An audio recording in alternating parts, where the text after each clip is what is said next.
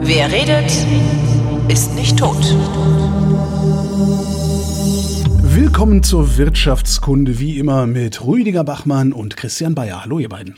Hallo zusammen. Hallo. Ein buntes Sträußchen Themen haben wir mitgebracht, weil wir uns Wochen und Monate lang nicht gesprochen haben. Natürlich alles unter der Überschrift der dicke Mann Europas, habe ich in irgendeiner Zeitschrift gelesen oder Zeitung gelesen. Der kranke Mann Europas, der dicke Mann Europas, Deutschland im Abschwung, alles ist ganz schrecklich hier bei uns. Und ich habe irgendwie das Gefühl, dass gerade interessierte Kreise versuchen, Deutschland schlechter zu reden, als es Deutschland eigentlich geht, um dann den üblichen Sozialabbau durchzusetzen, weil die Unternehmenssteuern ja erhöht werden müssen. Liege ich falsch oder liege ich richtig? Ich denke, du liegst falsch. Das heißt, uns geht's dreckig. Erhöht werden? Wieso erhöht? Ich weiß nicht, wenn, wenn, was, deine Gesenkt, Schluss, gesenkt, ja, gesenkt. was, deine, was deine Schlussfolgerungen angeht, aber äh, ich denke, äh, ich denke, uns geht's länger, also es, uns geht's länger schon nicht gut. Ja. Ähm, und zwar, wenn man sich halt das Produktivitätswachstum anguckt der letzten 20 Jahre, dann, das habe ich mal für die Sendung rausgesucht, dann hat äh, Deutschland in 20 Jahren 6% Produktivitätswachstum gehabt. Und die USA? Äh, die USA 12. okay.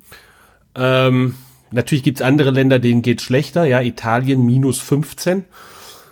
Ähm, aber das macht halt einen Unterschied. Und das, das Wachs Wirtschaftswachstum, was wir gehabt haben, äh, wenn man sich jetzt einfach nur so, das sind ja alles nur statistische Zerlegungen, ne? aber wenn man die sich anguckt, dann ist das getrieben, darüber kann man jetzt diskutieren, was getrieben heißt, aber äh, statistisch getrieben von äh, gestiegenen, gestiegenen Arbeitsvolumen äh, in den letzten in den letzten Jahren, insbesondere äh, aufgrund der äh, starken innereuropäischen Zuwanderung. Da haben wir hohe Beschäftigungsraten bei den innereuropäischen Zuwanderern.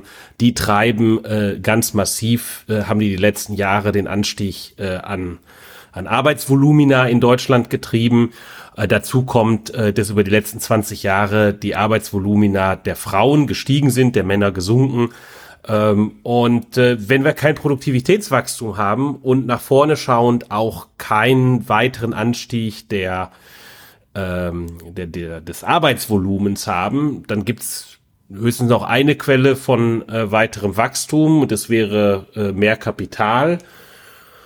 Ähm, das, danach sieht's momentan nicht unbedingt aus, auch wenn ein bisschen in den letzten Jahren die Investitionen gestiegen sind im privaten Bereich, äh, aber nicht viel auf niedrigem Niveau.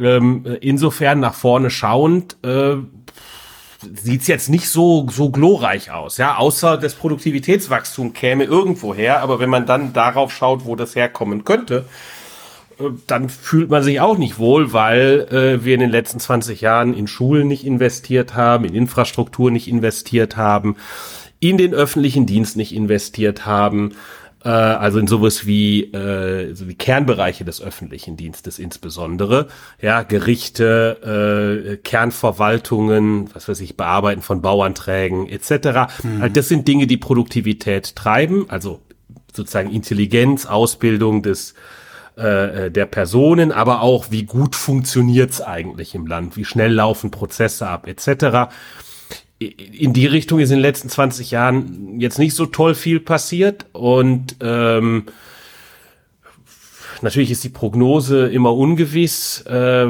ob jetzt Deutschland auch noch von den Industriezusammensetzungen so äh, organisiert ist, dass, dass die Industrien sind mit hohem Produktivitätswachstum ähm, in den nächsten Jahren äh, oder ob sich das sowieso schwache Produktivitätswachstum vielleicht sogar noch abschwächt. Ähm, das kann ich nicht beurteilen, weiß ich nicht, aber ich habe da Fragezeichen, sag ich. Das heißt- also insofern würde ich sagen, nach vorne schauen ist jetzt nicht, weiß ich nicht, wo, wo das Mehr herkommen soll, aus dem man die vielen neuen Aufgaben, die wir als Gesellschaft jetzt auch haben, mit Umbrüchen, die wir gesehen haben, finanzieren soll. Und da wären wir doch dann bei der Schuldenbremse, oder nicht?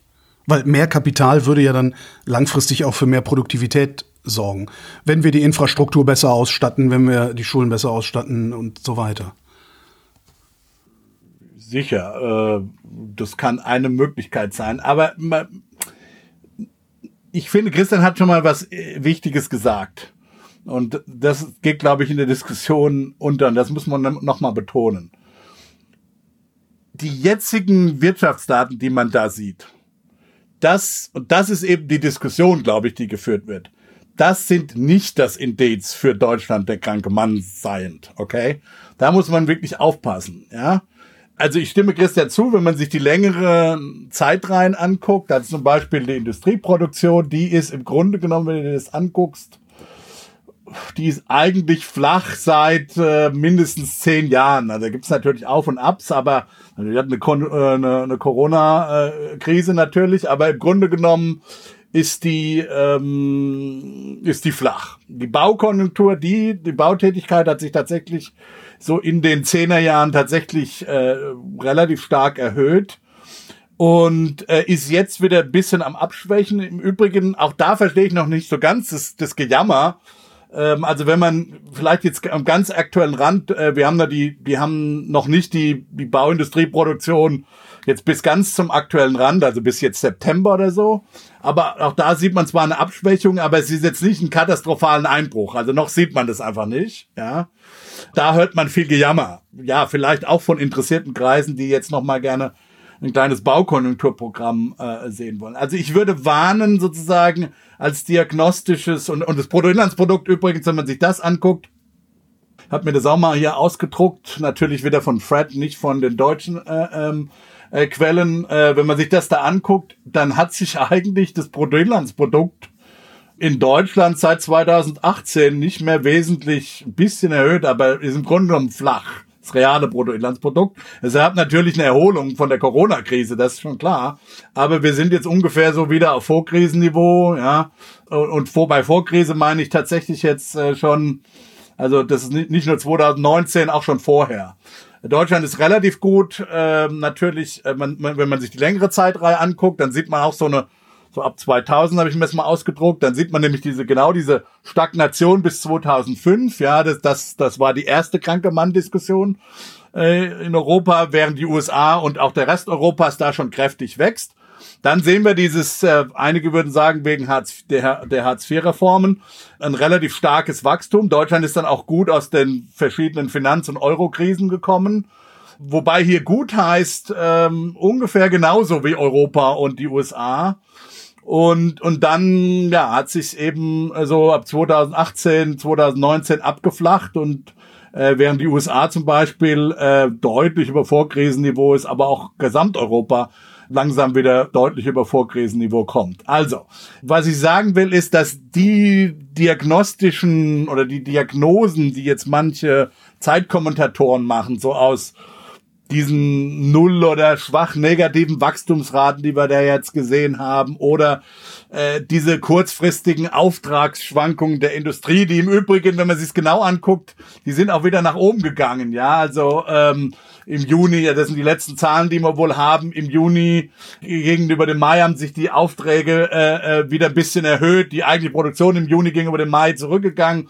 Also das ist alles sehr ähm, das sind kurzfristige Schwankungen, die relativ normal sind und die man nicht überinterpretieren sollte. Und das, finde ich, befürchte ich, läuft ein bisschen falsch an, der, äh, an dieser Diskussion. Christian für die richtige Diskussion, aber, aber in der Öffentlichkeit ist es, werden da so kurzfristige Konjunkturindikatoren, wo es tatsächlich für Deutschland nicht so relativ gut läuft, aber äh, im Vergleich auch zum Ausland.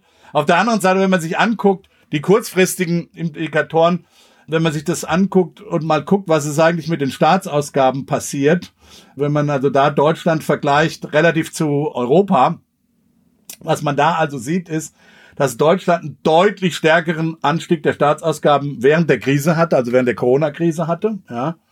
Und insofern ist es richtig, äh, was die kurzfristigen Sachen angeht, wenn Leute sagen, ein Teil dieses Abschwächung, der Abschwächung des Bruttoinlandsproduktswachstums, das wir jetzt sehen, ist ein bisschen mechanisch, einfach ein Auslaufen dieses relativ starken fiskalischen Engagements Deutschland, den wir im Rest Europas übrigens nicht sehen. Das ist der, das ist der Punkt, äh, den ich, den ich noch machen will, den wir im Rest Europas nicht sehen.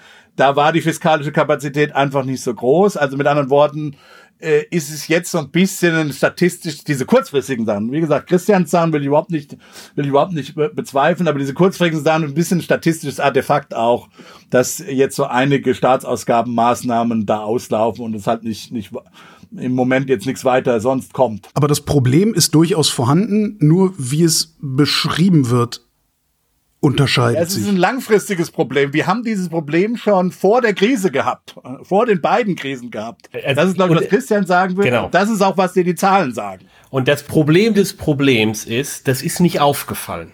Und warum ist es nicht aufgefallen? Weil wir äh, äh, jetzt das wird gerne würde die, die gleichen Worte werden äh, verwendet, aber um äh, das Falsche zu beschreiben, äh, weil wir Profiteur der Eurokrise waren. Ähm, und zwar nicht im Sinne von, dann haben wir irgendwie Zeugs irgendwo hin verkauft oder so, sondern schlichtweg, äh, weil mit der Eurokrise wir sehr, sehr große Wanderungsströme innerhalb Europas hatten von Personen äh, und auch anders als äh, historische äh, Wanderungsströme äh, innerhalb Europas äh, sind dort eher die Hochqualifizierten gewandert. Das siehst du in jeder Stadt in Deutschland wenn du dich umhörst äh, und mal versuchst reinzuhören, was die Leute denn auf Spanisch oder Italienisch äh, von ihrer Arbeit erzählen. Ähm, und das ist einfach, das hat eine, eine Sonderkonjunktur geschaffen äh, am Arbeitsmarkt äh, seit 2013, zwischen 2013 und 2020. Dazu kamen sicherlich auch durchaus hausgemachte positive Effekte, wie gesagt, äh, die Frauenerwerbstätigkeit äh, hat zugenommen äh, und zwar ganz drastisch. Aber im Grunde genommen, im Grunde genommen äh, hat Deutschland seit den Harz-Reformen keine substanziellen Reformen mehr angepackt, äh, die äh, versucht haben, darauf abzuziehen, das Land, äh, abzuzielen, das Land, ähm, sagen wir mal, zukunftsfest zu machen. Welche substanziellen Reformen hätten das sein sollen oder müssen? Äh, also, es gab mal, äh, das willst, wirst du dich und Rüdiger sicherlich noch dran erinnern, äh, den berühmten Pisa-Schock zum Beispiel. Und der hat auch dann nachweisbar äh, in den Schulen äh, für ein paar Jahre für ähm, Veränderungen gesorgt und auch für Verbesserungen. Damals war aber die Bausubstanz der Schulen noch besser, ne? Ja, ja. es ist, nee, es ist genau gleich geblieben. Okay. Bis auf ein bisschen äh, Frost zwischendurch. Ja. ja, nee, aber äh, Spaß beiseite. Also danach gab es auch messbare äh, Verbesserungen. Jetzt kann man sagen, das sind alles nur Statistiken, aber man weiß durchaus auch aus der bildungsökonomischen Forschung, äh, dass natürlich nicht diese Klein-Klein-Veränderungen von irgendwelchen PISA-Statistiken oder so, aber im Schnitt des Abschneiden in diesen ähm, äh, in diesen Bildungsmaßen äh, durchaus Prognosekraft hat äh, für die mittelfristige wirtschaftliche Entwicklung. So, und äh, da gab es durchaus einen Prozess, dass man sich konzentriert hat und versucht hat, die Schulen besser zu machen. Manche Bundesländer haben das dann haben das besser geschafft, äh, Verbesserungen durchzuführen als andere. Aber dieser Prozess ist eingeschlafen. Und es und sozusagen in dem Gefühl, es geht uns doch ganz prima, äh, ist das komplett aus der öffentlichen Debatte verschwunden. Ist es denn in der Fachdebatte geblieben? Also gab es Leute, die das gesehen haben, äh, denen nicht zugehört wurde? Es gab eine Fachdebatte dazu, äh, die gesagt hat, hört mal zu, äh, Jahr für Jahr schneidet Deutschland schlechter in diesen Ta Test Teststatistiken ab. Sollten wir uns nicht darüber Sorgen machen? So, das ist ein Beispiel. Ein anderes Beispiel ist äh, eines, ähm, das, was die, ähm, die Länge von Prozessen vor Gerichten angeht. Die nimmt stetig zu. Die Dauer von Prozessen. Das hat was damit zu tun, dass, äh, und zwar in allen Gerichten im Grunde genommen. Ja, das hat was damit zu tun, äh, wie äh, Gerichte finanziert werden sind. Das hat was mit einer Regelungsdichte zu tun. Das hat ganz unterschiedliche Aspekte, warum das zunimmt. Aber äh, die Dauer von Gerichtsprozessen äh, ist wirtschaftlich extrem wichtig. Äh, und da gibt's, gab's jetzt ähm, äh, letztens ein äh, nettes Papier, müsste ich raussuchen für die Show Notes, ähm, äh, in der Frage zum Beispiel, äh, inwiefern denn die, äh, der, die fehlende Fähigkeit des Staates, dazu führt, geführt hat, die fehlende Durchsetzungsfähigkeit des Staates, private Verträge durchzusetzen, dazu geführt hat, dass sich die Mafia äh, in Süditalien äh, entwickelt hat. Weil die Mafia im Grunde genommen was anbietet, was der Staat nicht anbietet, nämlich private Verträge durchzusetzen. Das ist sicherlich nicht eine gute Lösung, aber das Problem ist, es bedarf eben einer, einer Lösung dafür, um vernünftige Verträge zu machen. Ja, Rechtssicherheit heißt auch, ich kann mein Recht in überschaubarer Zeit durchsetzen. So, das, ne, das, sind, das sind Beispiele, wo direkt der Staat involviert ist, äh, die jetzt nicht nach, oh, wir müssen irgendwie Hightech-Forschung für Solarzellen oder für selbstfahrende Autos oder sonst was machen, sondern sehr basal sind. Ähm, äh, aber da haben wir nicht drauf geachtet. Das ist egal gewesen. Und insofern glaube ich, es gibt durchaus, äh, sagen wir mal, ein Bewusstsein und von denjenigen, die sich damit beschäftigen und ein Gefühl von auch durchaus in der weiteren Bevölkerung, bestimmte Dinge laufen nicht gut und sie laufen und sie laufen seit langer Zeit nicht gut, weil solche Dinge wie Gerichtsprozesse sind zu langsam ja, nicht im Sinne von Schnelljustiz, sondern nein, nein, einfach. Überhaupt Prozesse, Prozesse des öffentlichen Dienstes. Ich habe ein Unternehmen gegründet, äh, wir hätten das fast gelassen, weil es so absurd lange dauert und, Richtig, und kompliziert ja, das, ist. So, ja, das sind alles Dinge, die eine Rolle spielen. Und damit gibt es eine gewisse Unzufriedenheit. Und wenn dann jetzt die Situation kommt, dass jetzt auch konjunkturell wir eine Abschwächung haben, die hat ja nichts mit kranker Mann und sonst was zu tun. Ja, das ist so wie zu sagen, oh, mein Leben endet, ich habe einen Schnupfen.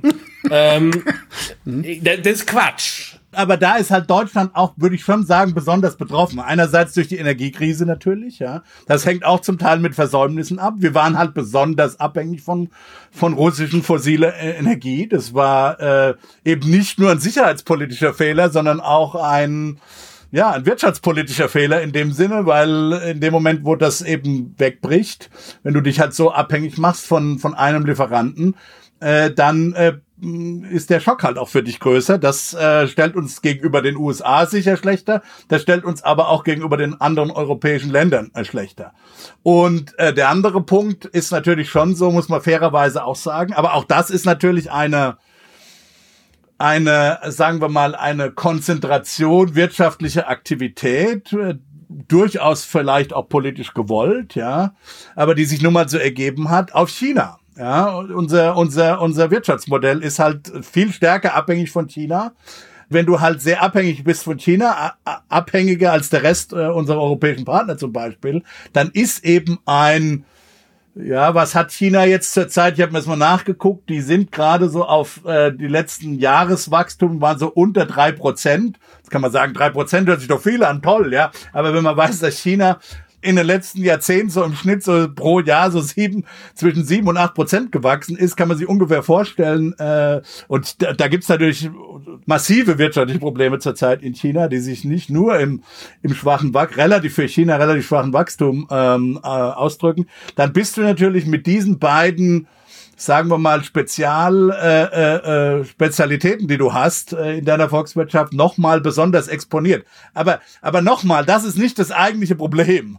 Das ist jetzt äh, halt doof. Wie gesagt, diese Aufgaben hätte man vorher lesen können, äh, lösen können und vielleicht sogar müssen, wenn man ein bisschen geopolitische, geostrategische äh, weites Denken hätte, sowohl in der Politik als auch bei den deutschen Großunternehmen.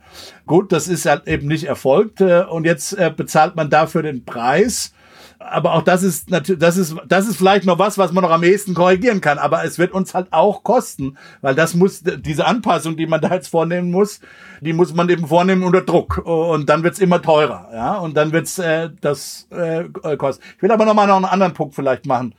Auf der anderen Seite muss man doch diesen, also dass die Produktivität nicht gewachsen ist, ist glaube ich äh, schlimmer als dass das Bruttoinlandsprodukt nicht gewachsen ist. Ja. Bruttoinlandsproduktswachstum, vor allen Dingen dann, wenn wir wirklich glauben, dass wir eine eher schrumpfende Bevölkerung haben werden, was wir immer, was, was vielleicht auch der Fehler war, dass wir das in den 90er Jahren schon geglaubt haben, hat der Christian schon öfters darauf hingewiesen. Das ist ja mit der Grund auch, warum wir nicht in Schulen so lange nicht in Schulen investiert haben, weil immer gesagt wurde, am Ende, am Ende werden wir doch weniger und irgendwie werden die Deutschen nicht weniger, ja. Und vielleicht muss man sich da mal davon verabschieden und einfach sagen, okay, nee, wir, wir, wir lehnen uns da jetzt rein sozusagen und wir, wir, wir, wir werden nicht weniger, weil wir, äh, weil wir attraktiv sind. So attraktiv, dass äh, der Immigrationskanal eben, äh, eben weiter sozusagen sprudelt. Ja, das kann man, das könnte man ja auch machen. Und man könnte ja auch so über, über öffentliche Infrastrukturinvestitionen nachdenken. Angesichts dieser, dieser strukturellen Probleme, die wir haben und die wir auch schon viel länger haben, als jetzt in der Zeitung steht, wie bewerten wir denn dann diese 15 Milliarden für die beiden Chipfabriken? Wären die dann nicht viel besser in Schulen und Gerichten aufgehoben? Absolut. Das halte ich für großen Unfug. Ja, da bin ich, das kann man anders sehen, sagen wir mal so. Hier ist Habecks Argument. Ich, ich, ich, ich, ich gebe das jetzt einfach mal wieder. Habeck sagt, okay, also wir wollen eine bestimmte Liefersicherheit für das Zeug haben. Bisher haben wir eben nicht vorausschauend geostrategisch gedacht. Jetzt denken wir mal vorausschauend äh, geostrategisch und es gibt eben eine gewisse Wahrscheinlichkeit, dass Taiwan als der Weltchip-Produzent äh, äh, äh, ausfällt. Okay? Und äh, das heißt, wir brauchen irgendeine Art von Friendshoring. Okay?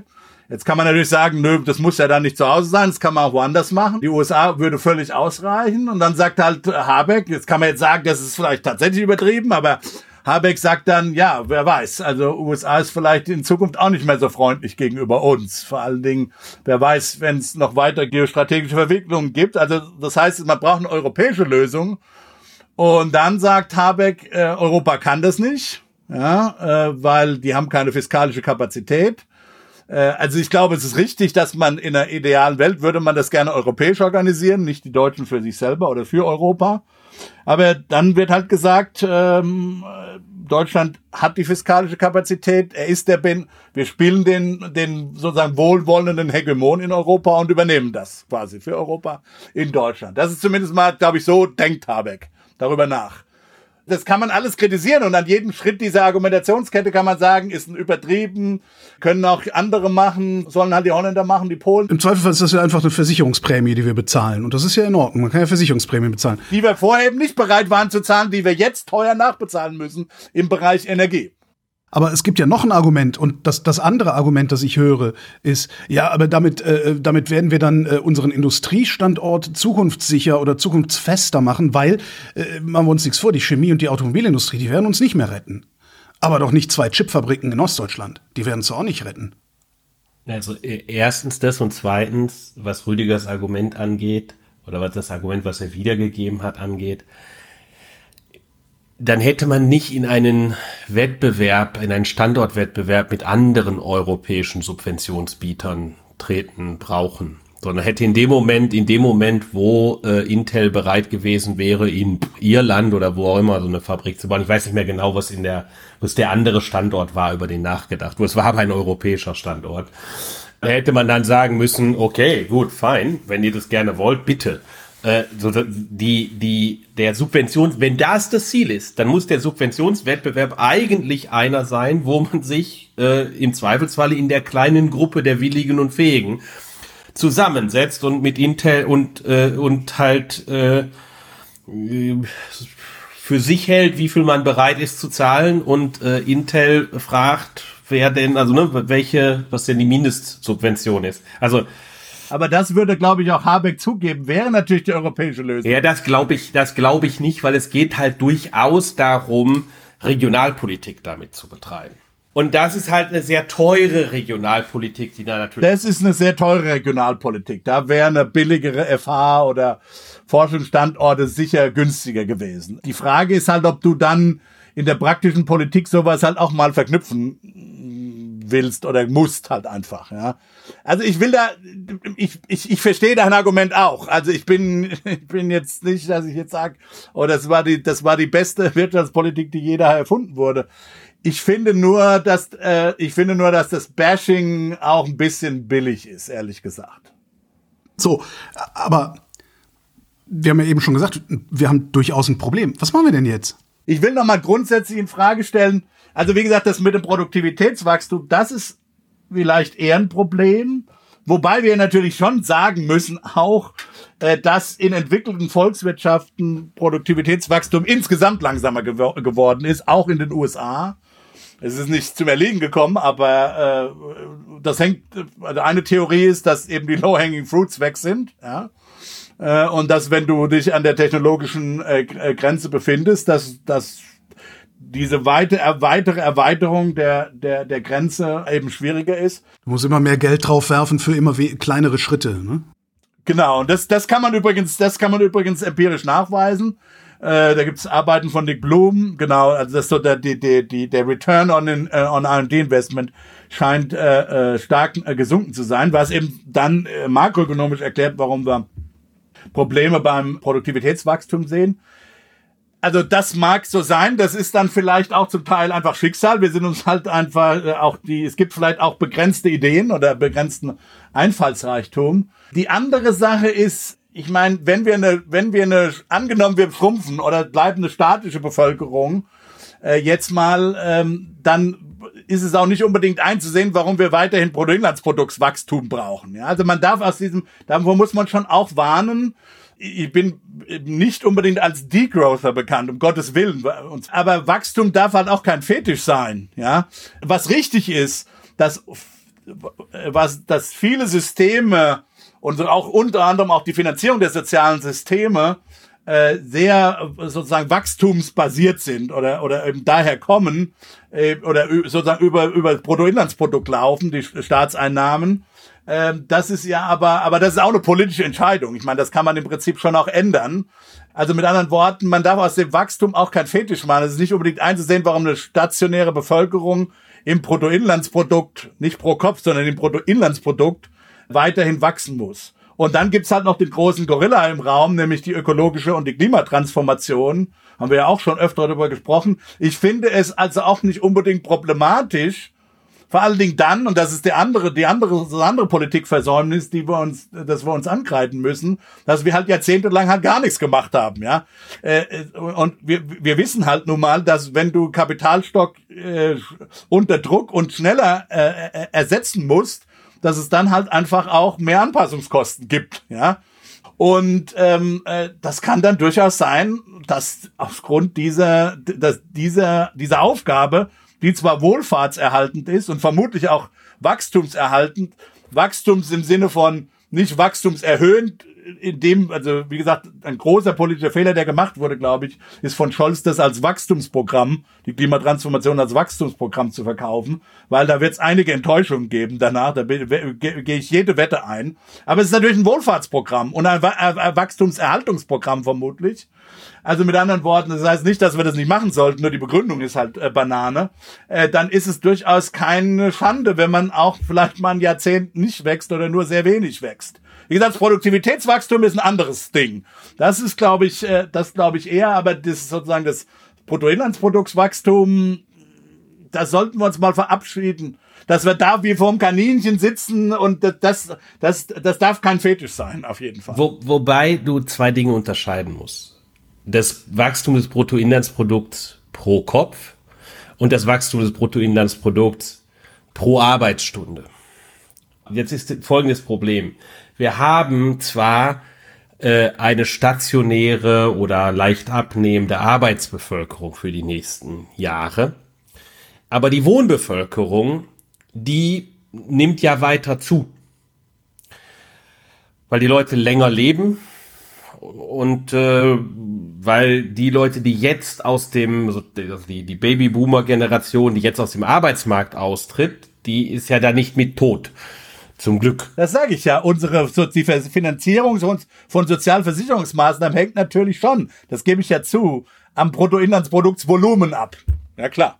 Ja, und ne, im Sinne von ähm, pro Kopf und pro, pro Arbeitnehmer fällt halt in dieser Phase, wo die Babyboomer in Rente gehen, aber nicht sterben. Ja, fällt das halt auseinander und das ist halt ein Problem. Das ist ein Problem absolut für den nicht nur für die Renten, für Renten, ja, sondern es ist einfach für den gesamten Staat, für das äh, ähm, für den, die Nutzung des Kapitalstocks. Ist aber auch so ein Versäumnis, Christian. Das wissen wir auch schon. Wie lange wissen wir das schon? Das wissen wir doch schon. Äh, das wissen wir, wissen wir das, das wissen wir seit, wir wissen seit ungefähr 2010 rum. Ja, bisschen früher vielleicht, dass diese Bevölkerungsprognosen falsch waren. Aber haben trotzdem halt gleichzeitig eine Schuldenbremse gemacht und uns, das war sozusagen die konservative Variante und die andere Bremse, die wir zwar nicht in die Verfassung zum Glück geschrieben haben, aber die in den Köpfen ganz groß ist und die jedes Jahr auch neu in der Tagesschau moniert wird. Äh, die Frage der Flächenversiegelung. Ein, ein völlig absurder Fetisch, der dazu geführt hat, dass wir keine Häuser gebaut haben. Ja, du hast vorhin die Baukonjunktur erwähnt. Das einfachste Programm äh, äh, Baukonjunktur zu beleben und im Übrigen auch die Eigentümer von Grundstücken, die sich jetzt überlegen, ach, aber baue ich jetzt noch nicht, unter Druck zu setzen, zu bebauen, wäre Flächen auszuweisen, auf denen gebaut werden kann. Und denen zu sagen, entweder baut ihr jetzt oder wir bauen, werden noch mehr Flächen ausweisen und der Wert eurer Flächen wird umso weiter fallen. Ich bin selber Opfer dieser Politik. Ich bin stolzer Besitzer eines ewigen Bauerwartungslandes. ja, ist wirklich so. Ich, da warte ich schon äh, ja auch Jahrzehnte drauf, dass das mal endlich umgewandelt wird in Bau, Bauland. Genau, und jetzt die Rente durch, ne? Ich hab's, ich hab's ererbt. Ich hab's tatsächlich äh, ver, äh, ah, äh, vererbt bekommen und äh, ja, also nee, klar, ja, sicher, absolut letztlich läuft es doch dann immer wieder darauf hinaus, wir müssen Geld in die Hand nehmen. Und zwar müssen wir verflucht viel Geld in die Hand nehmen. Ja, nee, also das, was Herr Christian vorgeschlagen hat, kostet den Staat kein Geld. Also das ist doch eine völlig, das ist eine, Ver eine Verwaltungsgeschichte. Im Gegenteil, das würde dem Staat ja einen Haufen Geld einbringen weil so, so, äh, sobald es ausgewiesen ist als Bauland, äh, gibt's äh, Grund, äh, dann verkauft wird, gibt's Grunderwerbsteuer, höhere Grundsteuern und so weiter und so fort. Das ist, eine, sogar eine Geld wert. Ja, aber irgendjemand muss die Straße dahin auch bauen und äh, die sind im Arsch. Das Deutsche Institut für Urbanistik hat letzte Woche hat letzte Woche eine ähm, Arbeit rausgegeben. Die haben sich nur die kommunale Infrastruktur angeguckt, nur die kommunale Infrastruktur und sehen da einen Investitionsbedarf bis 2030 von fast 400 Milliarden Euro, um das Zeug äh, nicht komplett wegbröseln zu lassen. Also Straßen, Tunnel, ÖPNV. Ähm, diese 400 Milliarden, die haben wir hier nicht. So, und die, weiß ich nicht, wie viel zig Milliarden äh, für die Gerichte und für die Bauämter und fürs Gewerbeamt und schieß mich, und die haben wir ja auch nicht. Also am Ende würde mich nicht wundern, wenn da irgendwie eine, eine sehr hohe dreistellige Milliardensumme steht, die irgendwoher kommen muss. Wo soll die denn herkommen? Du musst schon unterscheiden, also die Investitionen in Infrastruktur, da ist tatsächlich das eine Frage der Schuldenbremse. Gut, da sagen die Konservativen und die Liberalen jetzt, ja, wenn wir die ganzen, äh, die ganzen Sozialausgaben nicht hätten, dann könnten wir das machen. Ja, ja, kann man durchaus, es gibt durchaus Sozialausgaben, Mütterrente oder so, wo man ein Fragezeichen hintermachen kann. Aber politisch ist es natürlich so, dass das nie aufgegeben wird. Das heißt, am Ende wird nur die Schuldenfinanzierung, eine intelligente mhm. Schuldenfinanzierung äh, äh, ähm, äh, bleiben. Das, was die Gerichte angeht, das sind Daueraufgaben. Ja, so Konsum, ja. Ähm, ja, will ich gar nicht sagen, das ist Konsum und, und so. Der, Punkt ist, du, du musst die Richter ja ständig bezahlen und die Lehrer. Ja, ja, eben. Also von daher sind es ja für den Staat, also für den Staat sind es ja Konsumausgaben und nicht Investitionen. Also es sind ja keine Investitionen. In, in, diesem Sinne, aber Konsum wird oft so despektierlich gebraucht. Ja, ne? nein, ja, ja, nee, nee, das, das ist, nee, nee, das, das meine ich damit nicht. Ähm, äh, aber, und dann willst du halt über Steuern, dann musst du halt über Steuern nachdenken. Oder ja, soll die denn bezahlen? Ja, genau, über Steuern musst du dann nachdenken. Ja, genau. Wer soll die bezahlen? Also muss, halt dauer, muss ja dauerhaft finanziert werden. Ja, ja aber es, es gibt halt, es gibt auch Dinge, die sind dazwischen. Also so sehr ich äh, kein großer Freund der Schuldenbremse bin und glaube, äh, auch im Übrigen, dass sämtliche ökonomischen Arbeiten, die es dazu gibt, äh, äh die sagen, man muss das haben äh, äh, aus Selbstbindungsgründen, die reden immer über das Nettovermögen des Staates eigentlich, aber das als Nebenbemerkung. Das heißt, man muss halt irgendwie mit Investitionen umgehen. Gibt es selbstverständlich natürlich die Frage von, ähm, äh, und das sind nicht nur Sozialausgaben, um die es da geht, äh, äh, muss man das, muss man alles haben äh, oder gibt es vielleicht eine bestimmte Rangordnung von Sachen und die kann man auch regeln. Ja, die kann man auch durchaus im Zweifelsfalle äh, regeln, ohne dass das richtig viel kostet. Ich mache mal so ein Beispiel, ist natürlich sehr lokal. Ja, die Stadt Bonn als Kommune, nicht so groß, 300.000 Einwohner, ist eine Großstadt in Deutschland, aber keine große. Ähm, ja, die hat eine Oper, baut sich eine Philharmonie und hat ein städtisches Theater. Das alles gibt es 20 Minuten mit der Bahn weit entfernt in Köln nochmal. In größer. In Berlin da haben wir mehrere schon, von diesen Dingern. Ja, aber Berlin ist eben auch zehnmal so groß. Ja, ja. So, jetzt kannst du mal hochrechnen, ob ihr in Berlin zehn Opernhäuser und zehn Philharmonien habt. ja? Lustige Diskussionen wird's geben. Ja, da, Ja? Äh, habt ihr nicht in Berlin? nee, gerade weiß nicht. Ich. Ja. Ja? Ähm, so. Und Wie, äh, wie, da wie muss teuer ist das? Also ich, ich stimme dir zu, dass das absurd ist. schweineteuer ist das. Ja, das äh, ist für, ich habe die Zahlen nicht mehr genau im Blick, aber es ist, aber es ist, äh, es ist für die, also es ist neben dem ÖPNV bei den nicht durchlaufenden Posten im Kommunalhaushalt äh, der äh, Stadt Bonn ist das die, der große Ausgabenposten. Bonn ist natürlich speziell, weil Bonn sich einen exorbitanten Kulturhaushalt äh, erlaubt. Es gibt andere Städte, die haben ganz andere äh, äh, finanzielle Situationen. Das Gleichnis, was jetzt gerade darauf passen würde, ist, ist äh, ich erinnere mich dran, in den 1970er Jahren gab es in jedem Kuhkaff ein Freibad. Ein Spaßbad in den 80er Jahren jeder. Das ist cool. Spaßbad Fand hatten ich- wir nicht, Freibäder hatten wir ohne Ende. Ja, du bist zu alt.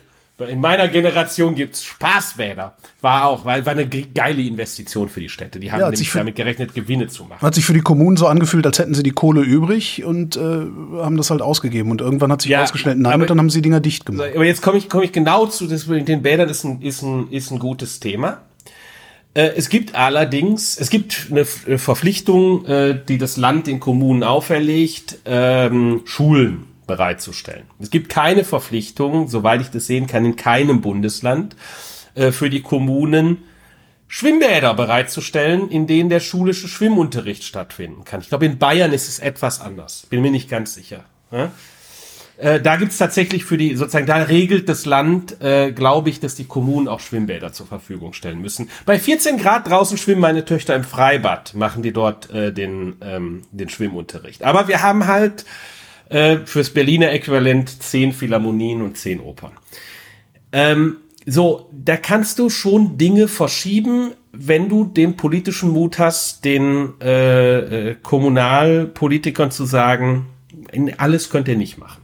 Und ich glaube auch für Bonn zumindest, wenn man denen mehr Geld in die Hand geben würde, dann würden die noch eine zweite Philharmonie dahin bauen. Ähm, ich bin da nicht so sicher, äh, dass, dass das alles nur ein Problem ist von zu wenig Geld. Ich glaube, es ist ein Problem von zu wenig Geld, aber es ist nicht nur ein Problem von zu wenig Geld, sondern es ist auch ein Problem von Prioritäten. Äh, und das hat was natürlich auch mit einer Wahlbevölkerung zu, ja, von Governance mit einer, äh, mit einer Wahlbevölkerung äh, zu tun, die relativ alt ist. Zweiter Punkt, auch wenn ich ein bisschen lang bin, äh, die Frage, die Frage von Organisation äh, äh, und Effizienz spielt natürlich auch eine Rolle. Äh, auch da haben wir in den letzten zehn Jahren viel über andere Dinge geredet, aber nicht darum, äh, ob der öffentlich ausgegebene Euro effizient, also so wirklich effektiv auf der Straße ankommt, sondern Hauptsache viel ausgegeben. In den Universitäten kann ich dir sagen, es ist ein Desaster. Ja, in den Schulen kann ich dir sagen, ist auch ein Desaster. Ja, äh, da geht's nicht darum, da geht's nicht darum, wirklich Forschung zu fördern, sondern Geld auszugeben. Äh, das ist ein Problem. Das ist ein Effizienzproblem des Staates. Da Moment, kann wie, man auch wie, wie, da geht es nicht darum, Forschung zu fördern, sondern Geld auszugeben. Das musst du nochmal. Also, das schulisches Desaster kann ich nachvollziehen, weil Toiletten und äh, bau, baufällig Hey, und so. Christian, erzähl aber was ist das in den. Nähkästchen, dann Genau. will ich noch einen größeren Punkt machen. Ja, ja. So, äh, ich will noch vielleicht kurz, bevor ich aus dem Nähkästchen äh, erzähle, auch da kann man, muss man, es ist das erste eine Frage von von Wollen und von Sehen von Opportunitätskosten auch im öffentlichen Bereich, wo ich nicht alles gleichzeitig erreichen kann. Ähm, Im Sinne von, wenn ich fünf Ziele habe, die ich mit irgend- irgendeinem Ding verfolge, erreiche ich typischerweise keines vernünftig. Äh, so, und das, dann ein anderes Beispiel ist, man kann sich eben auch Gedanken darüber machen, wie man Dinge äh, für die Bürger effektiver, effizienter und einfacher gestaltet. Nochmal eines meiner Lieblingsbeispiele für ähm, öffentliche Verwaltungsreform, weil sie auch hervorragende Anreize gesetzt hat, ist, ich meine, es war die Regierung Prodi in Italien, die einfach gesagt hat, wenn irgendein Dokument in, an irgendeiner Stelle in öffentlicher Hand zur Verfügung steht, dann darf keine Öff Stelle der öffentlichen Hand nach diesem Dokument sozusagen in Hardcopy oder auch in, in Kopie überhaupt fragen, sondern derjenige, der das nachweisen muss, gibt den Inhalt des Dokumentes an Das ist strafbewehrt, wenn er da dort was Falsches angibt.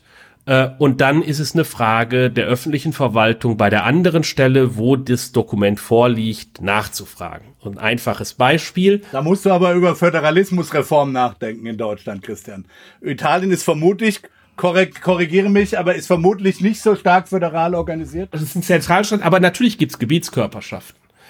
Ja? Ja, ja, klar, aber das ist halt anders. Da gibt's halt, bei uns sehen sich die Länder als eigene Staaten. Das darfst du nicht vergessen. So wie in den USA übrigens auch. Ja, aber mir würde ja schon reichen, mir würde ja schon reichen, wenn ein Amt der Stadt Bonn bei einem anderen Amt der Stadt Bonn Akteneinsicht hätte.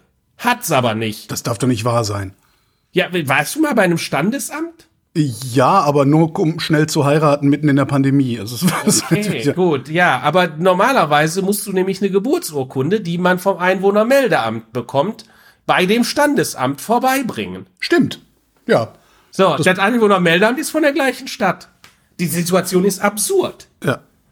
Damit ist auch, sind im Übrigen zwei, damit sind im Übrigen natürlich auch viel kompliziertere Ver, Ver, Verwaltungsvorgänge.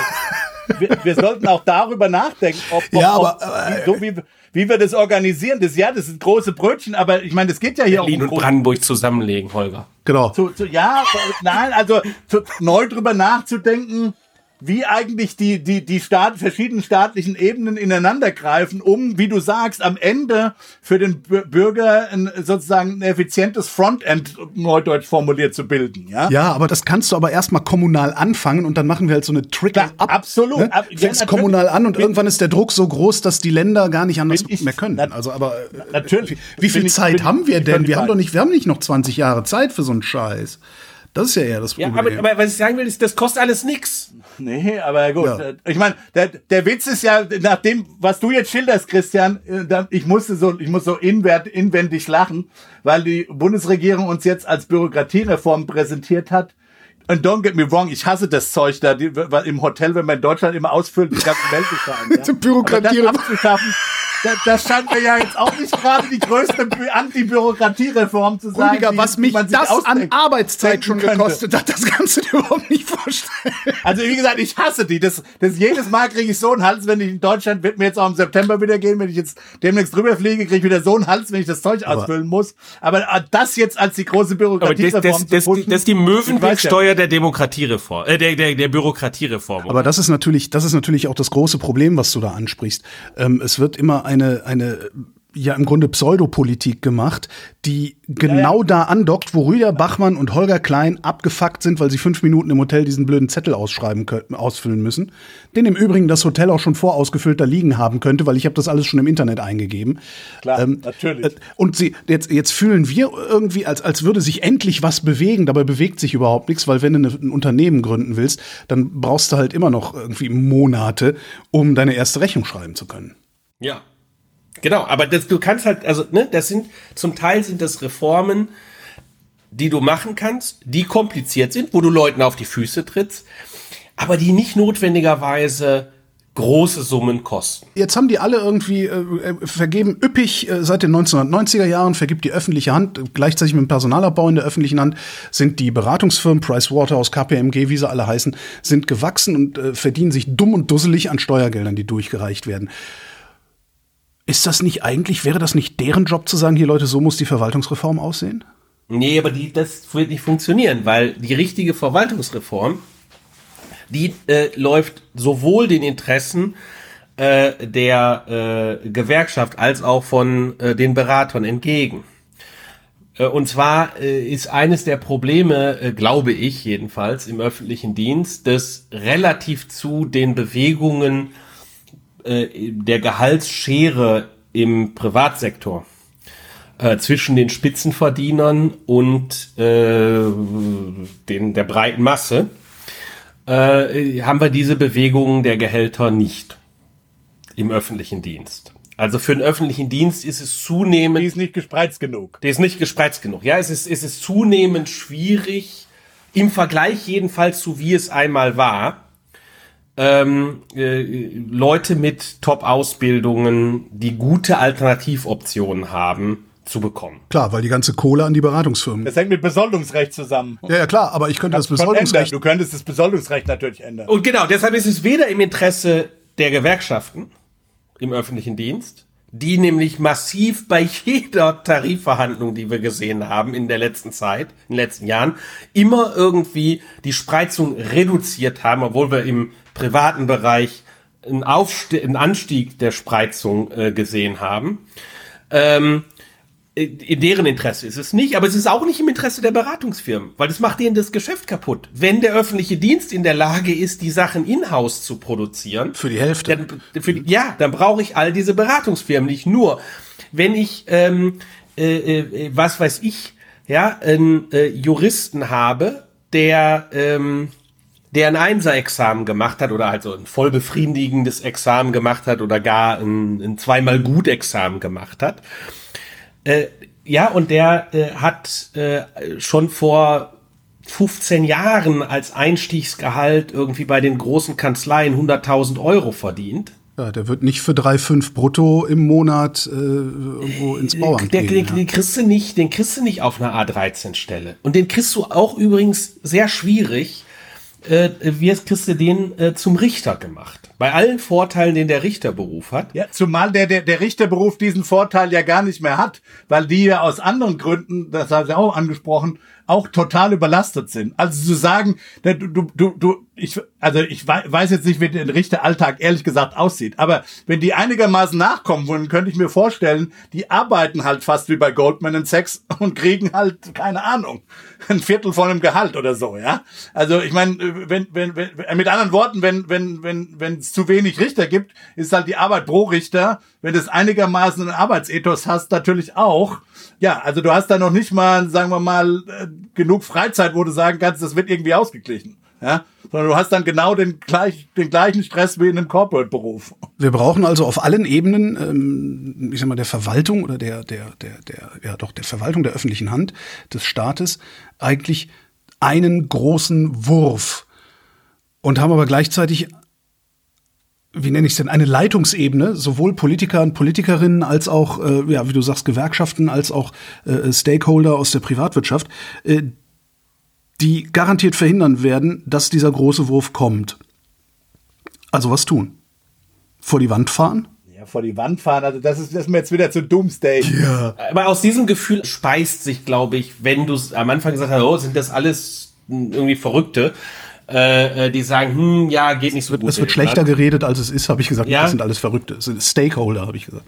Interessant. Ähm, Äh, ja, aber es ist, es ist, ein, es ist nicht so einfach. Äh, und äh, das ist eine Sache, die man aufbrechen äh, müssen wird. So rum, ja. Wird müssen. Ja, aber das heißt nicht, dass, äh, dass äh, Holger insofern nicht recht hat, dass es natürlich Leute gibt, die genau diesen Doomsday jetzt, äh, dieses Doomsday-Szenario, wie gesagt, meist sowieso aus falschen Gründen, weil sie nochmal auf, auf Konjunkturdaten gucken. Und hier diese Automobillobbyistin will jetzt unbedingt einen Industriestrompreis haben, weil ich habe gelernt, der Industriestrompreis hilft dagegen, wenn du deine Produkte am Markt vorbei entwickelt hast. Ein wahnsinnig gutes Instrument. Also irre. Klar, ich nicht völlig- gedacht. du hast völlig recht. Also das eine sind diejenigen, die mit, wie gesagt, falschen diagnostischen Tools, nämlich zu sehr auf Konjunkturdaten schauend, ja, und die speziellen, äh, die speziellen Bedingungen Deutschlands oder die speziellen Fehler Deutschlands nicht berücksichtigen, äh, diesen äh, jetzt rumjammern, ja, die wollen halt Subventionen abkassieren, ist ja völlig klar, ja, ähm, auch vielleicht die Baubranche will jetzt noch mal ein bisschen was haben, ja, das sind die einen und dann gibt's natürlich schon die anderen Politiker, dann gibt's die interessierten Politiker oder politische Kreise, die natürlich, äh, siehe CDU, kann ich mir schon vorstellen, dass es da schon drum geht, auch Sozialabbau zu betreiben. Ja klar, warum denn, äh, äh, warum das doch, das doch, ich meine, das ist der älteste politische Trick im, im Buch. Also das ist genau das, was du machen willst, ist, äh, dass du eben sagst, dass es, äh, dass es wirklich mies ist. Und äh, so wie wir jetzt die Probleme beschrieben haben, ja, ist es eben gar nicht so offensichtlich, dass der angeblich überbordende Sozialstaat, Klammer auf, den wir ja vielleicht brauchen werden, um das Ganze politisch zusammenhängen, wo wir vielleicht auf ein Thema kommen, nämlich die Frage Austeritätspolitik und äh, extreme Parteien. Da hat ja ein, ein, ein Student von dir, glaube ich sogar, ne? Ricardo? Ja, ja, ja, ja. jetzt eine, eine Arbeit vorgelegt, ähm, über die wir kurz reden können. Das ist mal der eine Punkt. Dann können wir über so Dinge wie Gru Kindergrundsicherung reden, eben Armutsbekämpfung, gerade weil wir auch über Produktivitätswachstum gesprochen haben ist es vielleicht gar nicht so klar, dass du ähm, Kinder in Armut aufwachsen lassen willst, die dann eben unproduktiver sind und äh, die dann eben gerade nicht äh, dazu beitragen können, unsere demografischen Probleme zu lösen. Ja, ich bin großer Fan der Hartz-IV-Reform, ja, würde ich jedem Linken, jedem Sozialdemokraten nach wie vor verteidigen. Das war offensichtlich das richtige Instrument. Aus politischen Gründen, aus demokratiepolitischen Gründen, aus Akzeptanzgründen für die Klimatransformation, die wir jetzt machen, auch aus Produktivitätsgründen, wenn wir über, Armut in Deutschland nachdenken. Äh, wie gesagt, eine Diskussion, die jetzt über die Kindergrundsicherung aufgekommen ist. Äh, bin ich mir nicht sicher, dass das jetzt das Gebot der Stunde ist, dass du jetzt hier weiter Sozialabbau betreiben willst. Ähm, sondern da muss man dann ja, entweder budgetneutral oder Dinge, die halt nichts kosten oder weniger kosten, wie eine Verwaltungsreform, Vorschriften abbauen, äh, äh, nachdenken, beziehungsweise vielleicht muss man auch temporär und an bestimmten Stellen über, über eine Steuerreform nachdenken. Das kann eine Einkommensteuerreform sein, es kann auch äh, eine Erbschaftssteuerreform äh, zum Beispiel sein, ja. Das scheint mir dann doch eher das Gebot der Stunde zu sein, als jetzt zu überlegen, wie können wir jetzt möglichst wieder ähm, sozial, wobei, es wird sicher auch soziale Wohltaten geben, die man abbauen kann. Das will ich überhaupt nicht bestreiten. Äh, die, die gibt mit Sicherheit. Mit anderen Worten, alles wird schlimm, also es wird furchtbar teuer werden. Also es wird uns alle belasten. Ja, weil wir endlich mal investieren müssen. Der Punkt ist, ist wir müssen halt in, investieren in eine bessere Zukunft. Das gilt für Klima, das gilt für die, für die Staatsfähigkeit, ja, das gilt für die Schulen, äh, das gilt eben auch, ja, also äh, die Integration, ja, wir haben wir haben ja Arbeitskräfte hier, aber was nützt äh, was nützt äh, im Prinzip potenzielle Arbeitskräfte, aber was nützt es uns denn, ja, wenn wir äh, wenn wir zum wenn wir Flüchtlinge zum Beispiel nicht in den Arbeitsmarkt bringen und nicht in den Ausbildungsmarkt bringen, ja, das auch auch ein Riesenversäumnis, ja, wir haben alle äh, bei den Ukrainern hat man es ja jetzt anders gemacht, Gott sei Dank, aber wir haben ja, wir, wir haben ja 2015 kamen die ganzen Syrer und jetzt kann man sagen, vielleicht der 40-jährige Syrer, wenn der nicht gerade Arzt war oder so, ähm, der ist vielleicht tatsächlich nicht unbedingt immer für den deutschen Arbeitsmarkt äh, äh, geeignet äh, gewesen, ja. Aber die Frage ist, was passiert eigentlich mit diesen Kindern? Werden diese Kinder und, und, und, und, und die hätte man ja mal mindestens ausbilden können. Haben wir die optimal ausgebildet zum Beispiel, ja? Äh, da kann man doch auch Fragezeichen äh, äh, stellen. Aber das kostet am Anfang erstmal Geld, ja, oder Ressourcen. So, und diese Ressourcen wollen wir freimachen, indem wir äh, Austeritätspolitik betreiben. Und das führt dann dazu, dass die Menschen sich rechtsextremen Parteien zuwenden oder zumindest Parteien des rechten Randes zuwenden, die ihnen versprechen, dass alles so bleibt, wie es ist, wenn nicht sogar besser wird, indem es so wird wie früher. Was ist das für ein Paper, über das du da gerade gesprochen hattest? So sagt zumindest ein Paper, das jetzt äh, das äh, äh, erscheinen wird in einem ziemlich guten ähm, Journal, Review of Economics äh, und Statistics. Also das ist schon ein sehr hoch, hochkarätiges äh, Journal. Also Glückwunsch äh, an deinen an deinen Studenten, Christian. Das ist ja durchaus vermutlich auch dein Input dabei als als Advisor. Insofern Glückwunsch. Ja, wobei da muss ich sagen, Advisor war ich bei ihm nicht. Wer, über wen reden wir da gerade? Ricardo äh, Duque mhm. und äh, äh, Anna Sophia Pes Pessoaro. Pessoa. Pessoa. Pessoa. Die waren beide äh, Bonner Studenten in, in dem Graduiertenkolleg, was ich bis, äh, weiß nicht, ob es jetzt schon ausgelaufen ist, geleitet habe. Äh, insofern habe ich eng mit denen zusammengearbeitet, aber äh, ich war jetzt nicht äh, technisch gesehen äh, da der Advisor. Aber ja, Genau, gute Studenten, ein schönes, ein schönes Papier, was die geschrieben haben.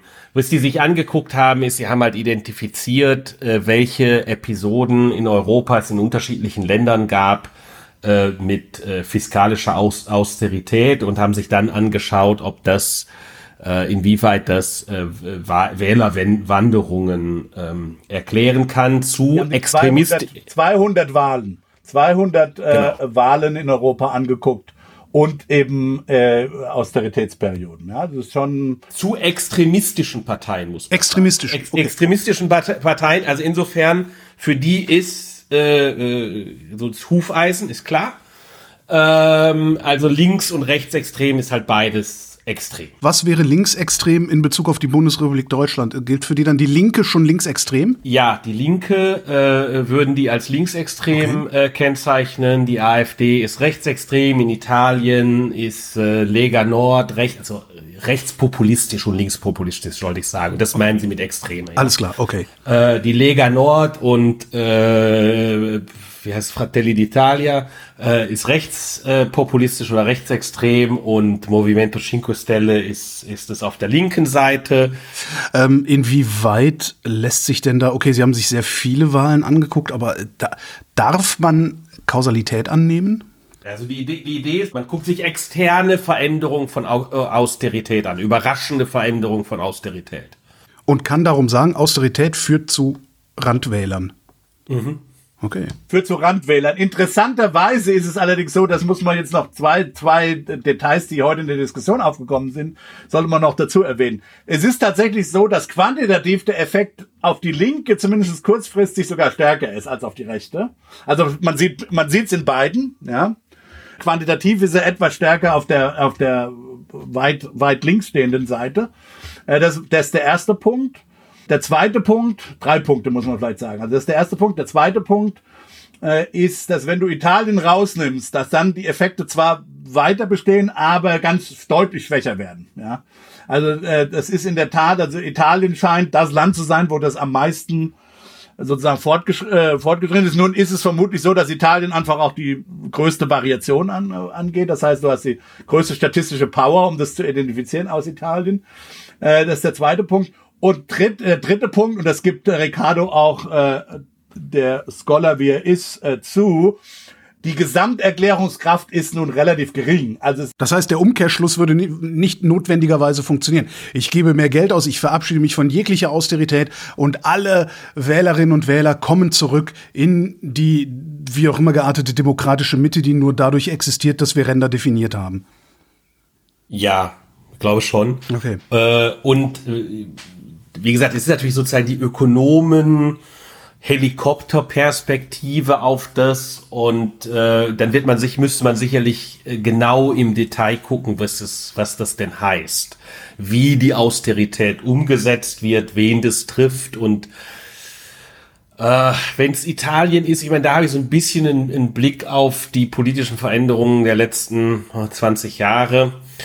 Ähm, das ist kompliziert. Sicherlich ist es eine Frage von Austerität gewesen, die die letzte Regierung und die jetzige Regierung an die Macht gebracht hat. Äh, es ist aber auch eine Frage gewesen davon, dass sich äh, äh die, die Sozialdemokraten, die italienischen Sozialdemokraten ähm, äh, sehr einem identitätspolitischen sozialdemokratischen Projekt äh, zugeordnet haben und sozusagen von diesem materialistisch, von dieser materialistischen Sozialdemokratie entfernt haben. Punkt eins. Also sie waren zum Beispiel gegen das Bürgergeld, so wie das eingeführt wurde. Ähm, äh, das, wie es eingeführt wurde, ist auch Kacke, wie das eingeführt wurde. Okay. aber, aber, also, ne, also, die, das war jetzt nicht, dass wir gesagt haben, wir sind dagegen und wir wollen aber ein anderes, sondern, nee, wollen wir gar nicht. Ja. Ähm, so, das ist die eine, das ist die eine Dimension, die andere Dimension und da bin ich dann, das ist, das erwähne ich deshalb, weil es vielleicht für die deutsche Debatte auch durchaus bedenkenswert ist. Ein ganz spezieller Punkt, der immer wieder in der italienischen Debatte auftaucht, wenn du mit Leuten redest, die so rechtspopulistisch sind. Und wir haben da eine rechtspopulistische bis rechtsextreme Regierung, eine offen rechtsextreme Regierung. Von daher, wenn du einfach in Italien irgendwen triffst, hast du eine große Wahrscheinlichkeit, einen Wähler von denen zu treffen. Mhm. Ja. Und wenn du mit denen redest, ein Punkt, der immer, immer, immer wieder auftaucht, ist, es gab in Italien keine Grundsicherung. Ja. Außer für Flüchtlinge. Oh Gott. Weil.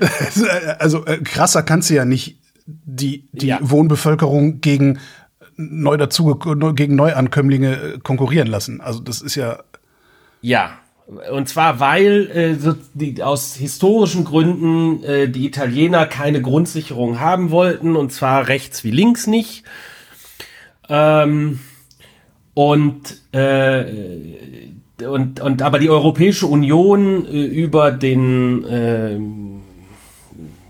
äh, europäischen, wie heißt der, Menschenrechtsgerichtshof? Ja, Europäischer Gerichtshof für Menschenrechte, ja. ja, genau.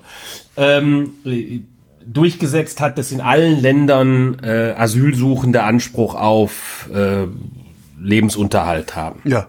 Naja, was willst du denn auch machen? Also ich meine, wenn's, wovon sollen die leben? Ja, Ne? Also, genau. Ja. Genau, aber das ist natürlich, wenn, ne, wenn Wir können ja arbeiten gehen, ja, dürfen sie ja nicht. Nee, das durfte also nicht. Das war so.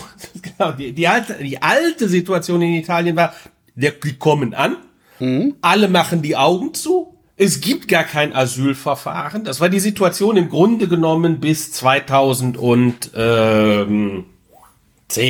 Ja, die kommen, interessiert auch keinen, und dann sollen die halt arbeiten. Fertig.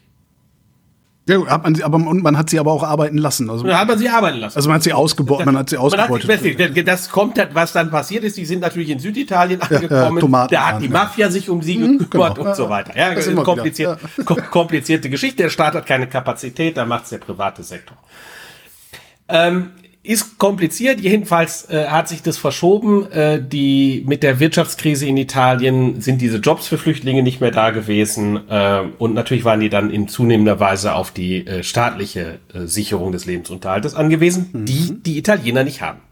So, warum erwähne ich das? Weil ja durchaus richtig ist, dass in der Statistik wir eigentlich mit dem guten Wirtschaftswachstum im BIP-Sinne, das wir die letzten äh, zehn Jahre gehabt haben, äh, Arbeitslosigkeit gefallen ist und damit die Armut unter der schon lange hier ansässigen Wohnbevölkerung ja zurückgegangen ist. Insgesamt ist die gemessene Arbeits äh, Armut hat die zugenommen, weil natürlich sehr viele Leute dazugekommen sind.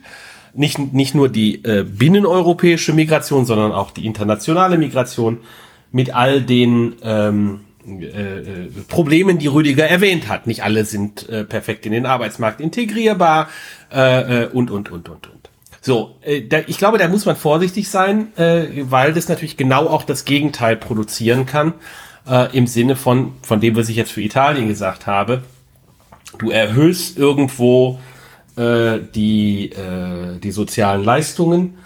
Ähm, und äh, wenn das dann an eine Gruppe von Zuwanderern sozusagen pro Kopf gerechnet relativ stark geht, äh, dann kann das durchaus den Zulauf von äh, populistischen Parteien eher befördern. Ja, also insofern, insofern kann man da durchaus auch mit einem gewissen Skepsis sein. Genauso wie ich sagen könnte, ja, wenn es eine Partei für junge Leute gäbe, dann könnten die auch sehr skeptisch darüber sein, ob äh, massive Rentenerhöhungen eine feine Sache sind. So. So zu, zur Austeritätsdiskussion passt natürlich auch äh, das eins der großen Themen der letzten Wochen, die Kindergrundsicherung, äh, für die unsere Familienministerin gerne, glaube ich, 12 Milliarden im Haushalt gehabt hätte. Äh, jetzt hat sie zweieinhalb Milliarden gekriegt und dafür hat, ich glaube, der Finanzminister auch noch mal 6 Milliarden Steuersenkung für Unternehmen oder so ähnlich bekommen. Ähm, ich bin ganz ehrlich, ich verstehe nicht, was da, ich verstehe schon Kindergrundsicherung nicht. Ich denke mal, Kinderarmut ist doch nichts anderes als Elternarmut. Macht doch die Eltern ein bisschen wohlhabender, dann sind die Kinder auch nicht arm. Ja, aber das ist ja auch die Kindergrundsicherung, die macht ja auch die Eltern reicher. Also das heißt, es heißt nur Kindergrundsicherung, weil ein Herz für Kinder immer besser funktioniert als ein Herz für Eltern. Ja, wobei es da in der Politik gab es natürlich genau darum die Diskussion, ähm, wo, wo äh, die, interessanterweise die Liberalen einen eher paternalistischen Ansatz hatten. Ja, das war ein paternalistischer Ansatz mit anderen Worten. äh, Das ist ja, wenn die Kinder nichts zu fressen haben, ist das ja ein guter Arbeitsanreiz für die Eltern. Ne? Das meinst du? Nee, das war eher so, das war ja, das, das, ich, ich bin den ja nicht so. Ich, Die saufen halt die Eltern, die Ja, verkaufen. die hat- versorgen, das kaufen so Kippen und dieses- Flachbildfernseher wie früher. Ja, Genau, Ja, äh, genau. genau. Das ist, Also glaube ich, das- der paternalistische. Das war der paternalistische das Ansatz. deshalb Schwachsinn. sollten wir lieber, deshalb sollten wir lieber äh, äh, äh, erlauben, dass die nix bezahlen, wenn sie auf Schul, auf Klassenfahrt gehen oder so. Also solche Sachen. der eine Punkt, glaube ich, des Gesetzes ist es ja, und ich glaube, das kann man ja mal uneingeschränkt begrüßen in der Diskussion, ist zu sagen, wir machen das jetzt vielleicht auch bei Leuten, die ein bisschen, sagen wir mal, staatsfern oder regierungsfern oder auch gesellschaftsfern leben. Wir machen das jetzt, die müssen jetzt nicht mehr von Amt zu Amt laufen, um, ihr, um ihre, ihre, ihre Sachen zu bekommen, sondern da gibt's jetzt halt eine Anlaufstelle und die, die, die kriegen das einfach. Also der Staat hat eine Bringschuld. Ja, das macht, das, das scheint mir irgendwie sinnvoll zu sein. Also wenn es dann wirklich so kommt und wenn es auch wirklich so kommt, dass Dinge, bestimmte Dinge zusammengelegt werden, also auch im Sinne von jetzt äh, unser vorheriges Thema, eine Verwaltungsvereinfachung, ja, also dass da einfach Dinge zusammengelegt werden, dass man nicht mehr für jeden einzelne Ding irgendwie bea was beantragen muss, ja, äh, sondern dass da da einfach äh, ein paar, also ein, eine Grundversorgung gibt und dann noch eine ein einkommensabhängige Komponente, die man einfach automatisch kriegt, ohne dass man jetzt sagt, okay, mir ist jetzt gerade der Mantel ausgefallen oder so, das, äh, oder ich brauche einen neuen Mantel oder wie auch immer und das immer einzeln beantragen muss. Wenn das dann so kommt, dann scheint mir das ja zunächst mal eine sinnvolle Sache zu sein. Äh, der zweite Punkt ist, wie hoch man jetzt genau das ansetzen will. Mit anderen Worten, wie sehr man äh, jetzt tatsächlich damit Armutsbekämpfung machen will, ist zum gewissen Grad natürlich auch eine politische Entscheidung. Also ich meine, das ist ähm, ähm, da gibt's jetzt keinen, also man kann natürlich ökonomische Folgen diskutieren, das ist schon klar. Aber äh, ich meine, wenn eine, eine Mitte-Links-Regierung von den oder eine, wo zwei Parteien der Mitte-Links äh, äh, dem Mitte-Links-Spektrum angehören, dann ist es jetzt nichts äh, Verwerfliches zu sagen, okay, wir wir wollen halt ähm, unten mehr tun, ja, eine stärkere Umverteilungspolitik machen. Äh, das ist auch noch erstmal, finde ich, erstmal legitim, ja. Das kann man anders sehen, weil man sagt, okay, äh, ähm, äh, am Ende muss es ja jemand zahlen und das, das ist es nicht wert. Und das ist vielleicht die liberale äh, oder das wäre sozusagen eine offene und ernste liberale liberale Haltung dazu zu sagen, ja, und jetzt nicht damit, wie gesagt, mit den Kippen anfangen, sondern sagen, naja gut, muss ja halt jemand erwirtschaften und äh, es gibt halt Leute, die weiter ihre Porsche fahren wollen und das auch sollen. Das kann ja eine liberale Klientelpartei von zehn Prozent, finde ich jetzt gar nicht, äh, wenn ich jetzt auch nicht. Ja, ist äh, ärgerlich, äh, aber man muss es ihnen halt zugestehen, ja. ja, ja, ja, ja. Man muss es, genau, ist, ist dann halt so, ja. Das, also, was das angeht, ist eine politische äh, Frage. Es gab natürlich im Subtext, und das, wenn man jetzt Christian Lindner äh, positiv lesen will, und ich finde, man muss ihn nicht gleich immer, äh, da, da werden wir zwar nicht uns nicht einig werden. Du willst natürlich immer Lindner-Bashing machen, schon klar. Aber man kann ihn natürlich auch durchaus positiv lesen, in dem Sinne, dass er fragt, also eine ne, ne, ne, ne legitime wissenschaftliche Frage ist die folgende Frage. Wenn ich jetzt hier so bestimmte, also ich habe, es gibt hier ein bestimmtes Budget, ja, wir haben jetzt hier zwei Milliarden Dollar, äh, Euro, sorry, oder auf, wie gesagt, x Milliarden Euro. Was das x ist, das ist, finde ich, dann eine, politische Entscheidung.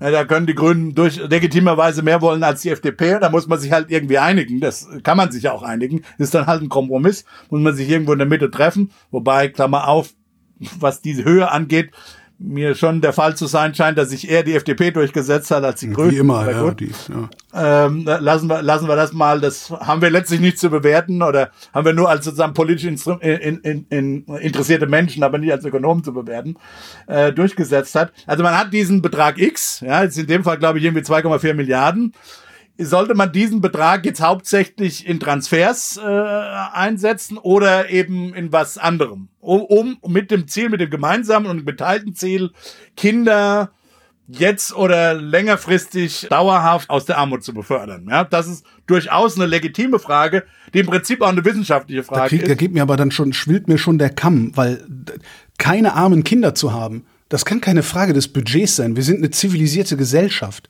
Wir wollen keine armen Kinder haben. Punkt. Die Frage kann doch nicht sein, wie viel, wie viel von unserem Geld können wir dafür ausgeben, sondern die Frage muss doch sein, so, wie machen wir, dass kein Kind arm sein muss? Und dann kümmern das wir uns Das ist aber eine normativ moralische Absolut, Frage. na, absolut. Sagen, Wozu machen wir denn einen Staat? Ja, okay. Um Himmels Willen. Da, da, da, da kann man dann, da kann man ja politisch anderer Meinung sein. Da kann man ja sagen, du, du musst ja den Armutsbegriff äh, verstehen, der jetzt ja, okay. zugrunde gelegt wird. Es handelt sich um, um relative Armut. Trotzdem diese, äh, 60 Prozent äh, äh, Median. Klar, man kann natürlich sagen, wie, keine Ahnung, Stefan Schulz und, und Wolfgang M. Schmidt, die sagen, die, unter 60 Prozent darf gar nichts geben, die müssen immer aufgefüllt werden. Das ist, das ist eine normative Aussage. Gegen die kann ich jetzt erstmal nichts sagen. Das ist halt äh, dein ähm, moralisches ja, ja, Gerüst. Ja, und, und klar, und man kann dann ja auch entsprechend politische Parteien wählen, die das möglicherweise garantieren. Ähm, das ist halt in dem Sinne, wie gesagt, die, äh, was man da macht, hat ökonomische Auswirkungen, absolut, ja. Äh, das ist richtig. Ähm, äh, die Frage ist nur, äh, das ist jetzt keine in dem Sinne eng ökonomische Frage, die man wissenschaftlich beantworten kann. Da ist sehr viel normativ, ein moralisches, mhm. ja, moralisches Gerüst, Sozialphilosophie, aber auch immer dabei, wie man das eben sieht.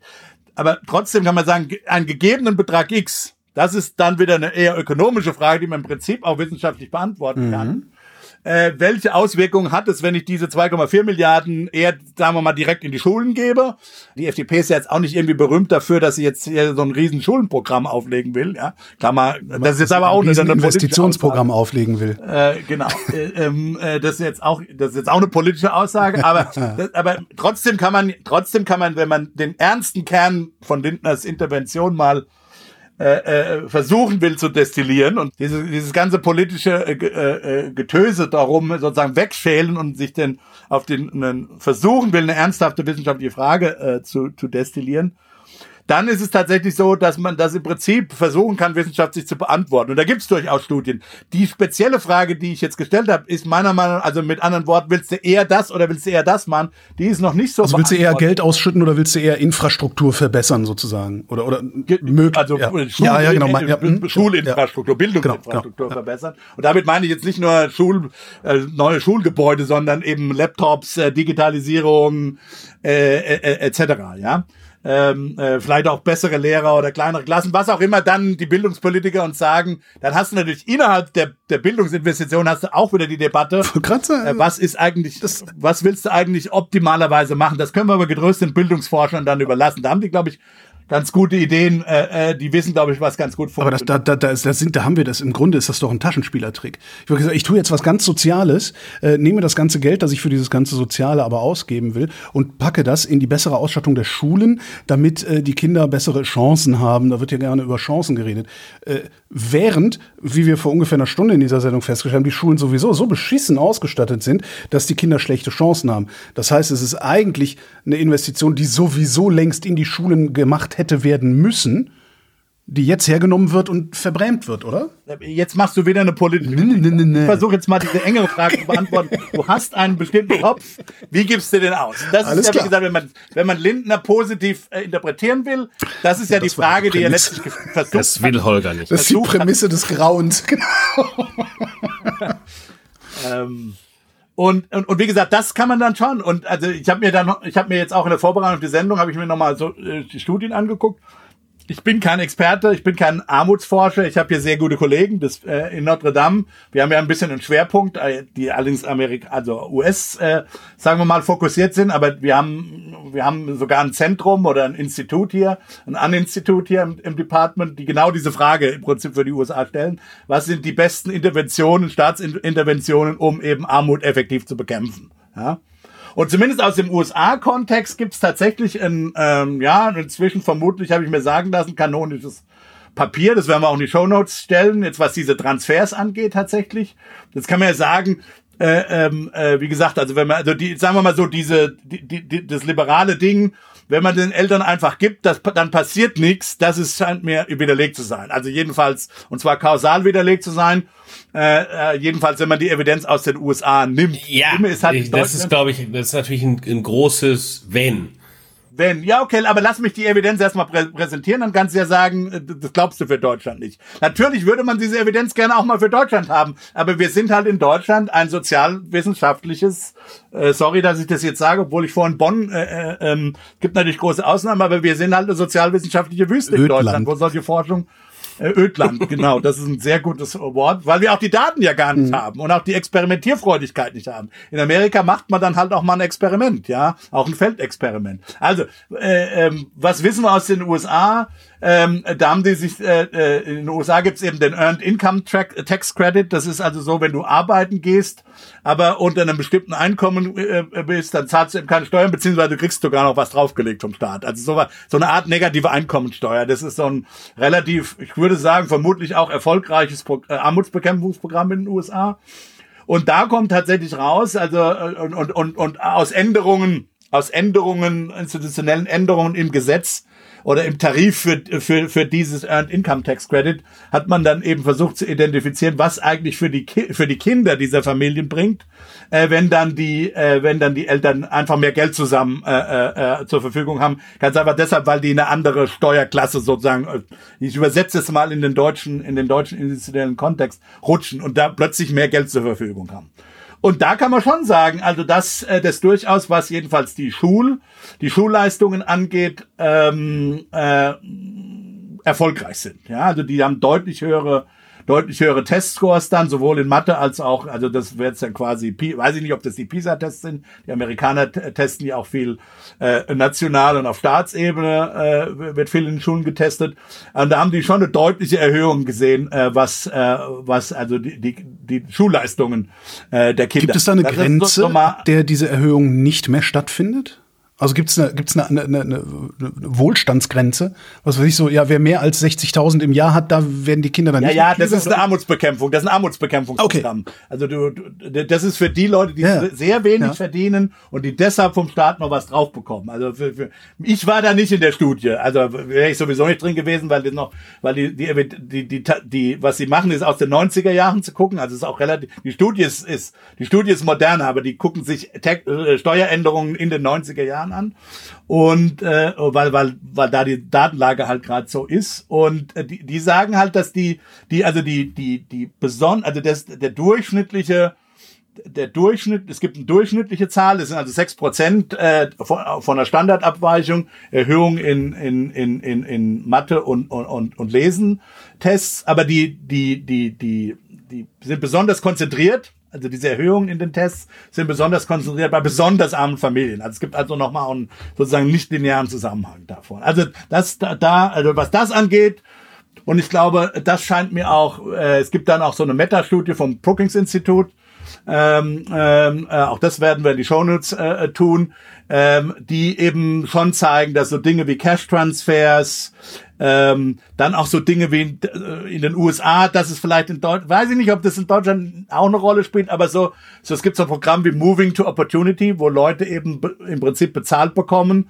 dass sie aus einer aus einer ähm, aus einer aus einer Nachbarschaft, also aus einem Viertel, äh, wo wo viel Armut herrscht, in ein, in ein gemischteres Viertel, sagen wir mal, einen Umzug bezahlt bekommen, ja und auch eine entsprechende Subvention, dass sie sich die, die Miete dann leisten können. Auch das äh, führt dazu, dass die Kinder äh, am Ende des Tages äh, deutlich höhere äh, Schulleistungen haben, wahrscheinlicher im, im College-Programm machen und überhaupt gute sozioökonomische Aus, äh, äh, äh, sozusagen Aus äh, Ergebnisse dann äh, zeitigt äh, in, in der längeren Frist. Also, äh, also es ist schon so, dass es, dass, es ist nicht so, dass, dass das nichts nützt. Jetzt kann man fragen, nützt es mehr, als wenn man es in die Schule gibt? Ähm, da, man kann, auch da gibt's äh, Metastudien dafür. Man müsste das sich jetzt halt mal wirklich, das Problem ist, äh, da, da hatte ich jetzt heute, äh, hatte ich dann nicht mehr die Zeit. Man müsste jetzt die, die genauen Metriken ausrechnen. Mein, mein sehr, sehr oberflächliches Lesen ist ungefähr, dass es dass du vermutlich in etwa den gleichen Payoff hast zwischen Schule und, und Transfers für die besonders armen Familien. Ähm, äh, wie gesagt, in den USA. So, jetzt kann Christian sagen, warum er glaubt, dass das für Deutschland nicht gilt. Ja, erstens, was du schon gesagt hast, ist, der, der Effekt ist nicht linear in den USA. Und arm in den USA ist nun mal ärmer als arm in Deutschland. Hm? Äh, von daher. Ja, aber es kommt, Frage ist, kommt es auf relativ oder absolut hier an, ne? Also. Ja, aber ich glaube auch selbst absolut arm ist äh, Kaufkraft adjustiert in den USA ärmer als absolut arm in Deutschland. Würde ich spontan jetzt auch denken, weil in Deutschland leben die Leute nicht in ihren Autos. Ja, ja, klar, aber ich meine, das ist aber die Frage. Aber deswegen relativ arm hast du ja trotzdem viel in Deutschland. Okay, aber du sagtest ja, der Effekt ist nicht linear. Du sagst, okay, das ist nicht linear relativer Effekt. Okay, das könnte natürlich sein, aber wenn es ein absoluter Effekt ist, dann würde das, dann würde das äh, äh, an der Stelle dagegen sprechen. Der zweite Effekt ist, es ist ein anderes Programm. Äh, du hast ja richtigerweise erklärt, es geht hauptsächlich in dieser einen Studie geht's um ähm, EITC, also Earned Income äh, Tax Credit. Das ist ein Programm, was Arbeitsanreize erhält und erhöht sogar. Und äh, äh, unser Programm senkt Arbeitsanreize und zwar massiv. Und äh, äh, ähm, das funktioniert also so, dass äh, die wir in diesem gesamten, also man kann diese Kindergrundsicherung ja nicht allein betrachten. Außer man gibt es den Kindern direkt in die Hand und verbietet ihnen ihren Eltern davon was Ja. abzugeben. Sondern man muss es halt in der, in, in der Gesamtschau betrachten mit den anderen äh, Sozialleistungen, die wir Ja. haben. Die du nur kriegst, wenn du versprichst, nicht arbeiten zu gehen. Ne? die du nur kriegst bei niedrigem Einkommen. Ja. Und äh, da, die haben wir tatsächlich in den letzten Jahren sind die deutlich gestiegen. Also Armutsbekämpfung, die Ausgaben dafür sind deutlich angestiegen, insbesondere in dem Bereich von Wohngeld Plus. Dieser Bereich von Wohngeld Plus führt dazu, dass wir eine durchaus nennenswerte Zone haben. Ich habe mich heute Mittag noch mit einem Kollegen drüber unterhalten, äh, der hier auch äh, von Bonn aus für ähm, also die entsprechenden Modellrechnungen äh, mit gemanagt hat für in der Beratung der Bundesregierung. Äh, ich habe jetzt aber dummerweise die Zahlen vergessen, obwohl ich wusste, dass wir heute drüber reden. Ich meine, er sagte sowas um, um 3000 Euro herum äh, als, äh, als Bruttoeinkommen, wo wir Transferentzugsraten von 90 Prozent haben. Das heißt, wenn du ein Euro mehr verdienst, kriegst Verlierst du nur alle 10, Kohle. Ja. verlierst, ja, kriegst du nur 10 Cent, hast du am Ende mehr. Und das führt dazu, dass die Leute natürlich einen, keinen großen Anreiz haben, viel zu arbeiten. Aber, aber äh, gilt das auch für die Kindergrundsicherung? Und das gilt natürlich auch für die Kindergrundsicherung, weil man nicht, weil die, also die Bundesregierung hat, äh, äh, hatte ursprünglich überlegt, viele Dinge in dem Bereich der Kindergrundsicherung zu ändern und hat sich dann sukzessive in der Diskussion von den Dingen, die man vielleicht als Ökonom positiv bewerten würde, verabschiedet. Ja, und da geht es nicht nur um die Höhe, sondern auch um die Organisation der Dinge. Die Höhe, wie gesagt, das ist eine, da ist eine Werturteil, finde ich drin. Ja, ja, genau. Ja, aber, aber sozusagen die Organisation. Also wir haben einerseits haben wir ganz unterschiedliche Altersstufen. Das führt auch dazu, dass es so schwierig zu verstehen ist, äh, die die Ansprüche nach äh, Kindergrundsicherung, Kinderzuschlag, äh, äh, Bürgergeld, Aber soll das nicht, jetzt nicht reformiert werden? Ich dachte, das ja, aber genau das ist nicht werden. passiert. Warum? Weil, also jedenfalls im momentanen Vorschlag, warum? Weil das dazu geführt hätte, dass eine Generation von 14- bis 18-Jährigen keine Erhöhung bekommen hätten. Deshalb lässt man die unterschiedlichen äh, Altersgrenzen äh, lässt man. Also ein Beispiel. Eine andere Sache, die man auch ursprünglich diskutiert hatte, die man machen wollte im Bereich der Kindergrundsicherung, ist sich zu überlegen, die Transferentzugsraten zu reduzieren. Das hätte dazu geführt, dass jetzt kann ich sagen, entweder erhöhe ich am unteren Ende äh, oder ich könnte das gleiche Geld auch dadurch ausgeben, dass ich mehr Leuten Anspruch gebe. Also sozusagen dessen, den Transfer nach, in der Einkommensverteilung nach rechts rausziehe und den Verlauf halt, den Entzugsverlauf flacher mache. Und statt, anstatt äh, 10 Cent, dass die Leute 10 Cent behalten können, dass die Leute vielleicht 20 Cent behalten können. Das sind mehr Ausgaben, die ich dann habe, weil ich dann natürlich mehr Leute äh, berechtigt lasse. Auch da hat man sich, so wie es scheint jetzt, dagegen entschieden, das zu machen, sondern man hat lieber den Sockelbetrag am, nach unten erhöht. Bei gleich hoher äh, Transferentzugsrate heißt es, jetzt haben mehr Leute diese hohe Transferentzugsrate. Zusammen mit dem Anstieg des Wohngeldes, mit seinen hohen Transferentzugsraten, haben wir jetzt durchaus substanzielle Transferentzugsraten dem breiten Teil der Bevölkerung, äh, wo sich die Frage stellt, kann man nicht eine Reform machen, die gar nichts kostet, wo ich die Transferentzugsraten reduziere und die Leute dann anfangen und, und die Leute dann anfangen mehr zu arbeiten und ich am Ende tatsächlich gar nicht mehr äh, bezahle oder nicht nicht wesentlich mehr zahle. Das ist aber eine andere Form von Reform. Und jetzt ist Ja, aber müsste man, entschuldige, nur zum Verständnis, müsste man nicht einfach nur, da wo der, die Transferentzugsrate bei 90 Prozent, müsste man das nicht einfach nur in irgendeiner Form so dynamisieren, dass das langsam aussickert und nicht schlagartig endet?